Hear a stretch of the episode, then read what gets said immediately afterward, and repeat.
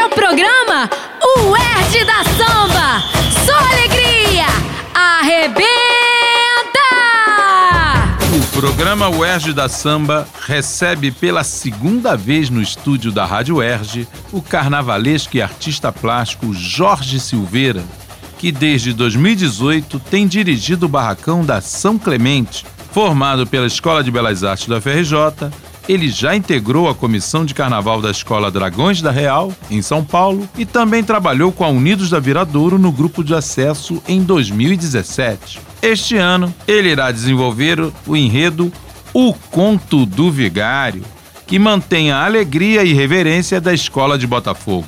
O desfile de 2020 vai tratar de mostrar na Sapucaí como o nosso 171 impera há séculos no Brasil, desde os costumes até a política.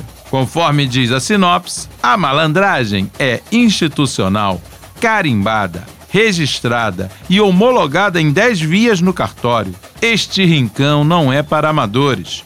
De dois em dois anos, o povo tem que escolher a melhor promessa. Mas, depois de eleito, o malandro deixa o povo à deriva. Jorge, nos dois últimos anos, a crise política, social e moral do país, afora a recessão econômica, tornaram o desfile na Sapucaí um misto de divã e tribuna popular. Essa conjuntura polêmica e a veia satírica da São Clemente certamente inspiram a opção pelo conto do vigário, uma perfeita alegoria do Brasil desde a colônia até a era atual.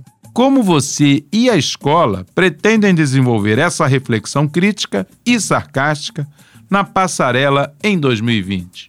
O nosso grande objetivo, acho que a grande tarefa é conseguir é, falar de todos os problemas que acontecem na realidade contemporânea brasileira dentro de um viés de humor, que é a característica narrativa da São Clemente, uhum. é, levando para a avenida um espetáculo que tenha alegria e reflexão em meio ao, ao desenvolvimento do carnaval com toda essa turbulência política que o país vem atravessando, a crise econômica, como você mesmo citou, é, é, natural que isso em algum momento venha a resvalar no sentimento das escolas de samba. Elas acabam espelhando isso naturalmente e levam para dentro do seu universo essa temática. Isso é mais natural e mais latente numa escola como a São Clemente, que tem isso como natureza. É um DNA quase, né? É o DNA.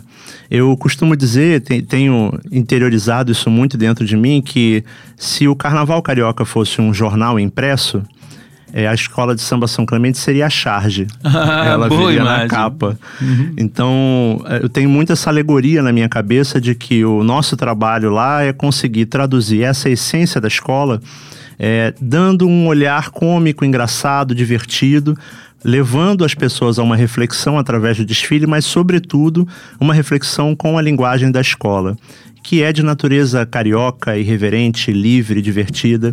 E acho que a gente vai conseguir traduzir é, com muita, de uma forma muito didática para as pessoas todo o cenário político atual, todas as mazelas que percorrem todos os nichos sociais do país, uhum. mas com um toque de humor muito divertido. Beleza, beleza. Vai ser um conto do vigário contemporâneo. E Jorge, o samba escolhido para o desfile isso já foi notícia de destaque na mídia por motivos óbvios, composto pela parceria do humorista Marcelo Adnet, que é botafoguense no futebol e, pelo visto, virou botafoguense no samba. Participou, aliás, pela primeira vez da disputa na Escola São Clemente. Ele diz o samba com um tom de esperança que a maré vai virar e que a São Clemente não tem medo de acreditar. Vamos de fato ver uma mensagem de otimismo na pista da Sapucaí? Ou seja, de um Brasil sem trambiques, sem tantas fake news, sem laranjas e com justiça e direitos sociais para o nosso povo? Esse é o nosso objetivo final. Né? Nós esperamos que, por meio de tudo que a escola vai se propor a apresentar, a gente consiga é, levar as pessoas a uma reflexão que nós possamos apresentar com bom humor, utilizar do mecanismo do humor para chegar mais facilmente às pessoas, para que elas consigam vislumbrar é, o cenário como ele se encontra e perceber que grande parte da mudança depende sim do nosso posicionamento. Sem dúvida. De nós enquanto sociedade. Como coletividade, né? Exatamente. De fecharmos as portas para o tal jeitinho brasileiro. Né? A mudança, a grande revolução começa pelo indivíduo e passo a passo fazendo com que isso possa sangrar para toda a sociedade e, de maneira harmônica, conseguir consertar os problemas. Então, a mensagem final do desfile é essa, sim: conseguir reverter o jogo, fazer a maré virar e acreditar que a revolução começa pelos nossos atos cotidianos. Então, não esperar que as coisas venham de cima para baixo, mas impulsionar a mudança a partir de nós mesmos. Sim, sem Messias, não é isso? Exatamente. Sem salvadores da pátria, sem Sassamutema. Exatamente. Né? A grande transformação depende da coletividade unida. E Jorge, agora eu vou fazer um misto de pergunta para finalizar e, sobretudo, agradecimento. A UERJ lança agora a biografia de Rosa Magalhães, a moça prosa da Avenida, é o título do trabalho. Vem um documentário junto, encartado com o livro, e você foi uma das grandes personagens, né, um dos grandes colaboradores para a feitura desse documentário, participando com entrevistas e respostas muito lúcidas para a construção da nossa narrativa. Você também é responsável por, por algumas imagens belas sobre Rosa, chamando-a de né, um buquê diante de tantas facetas criativas que ela apresenta.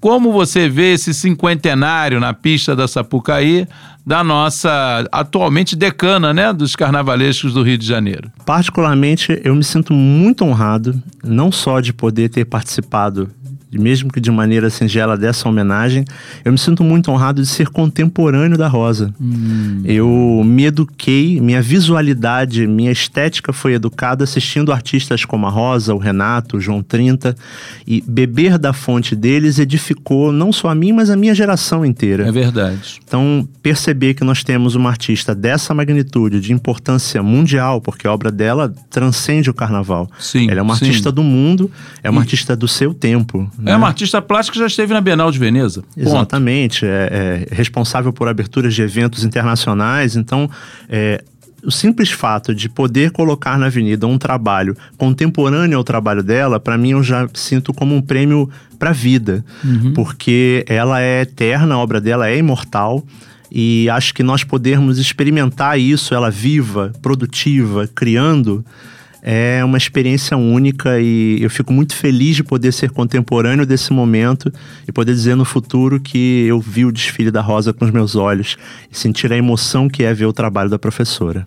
Perfeito, professora da Belas Artes, já aposentada, com este aluno da Belas Artes, já graduado, já licenciado e participando aqui conosco do UERJ da Samba na terceira temporada. Ótimo carnaval para São Clemente, com muita alegria e reverência na pista da Sapucaí, Jorge Silveira. Muito obrigado.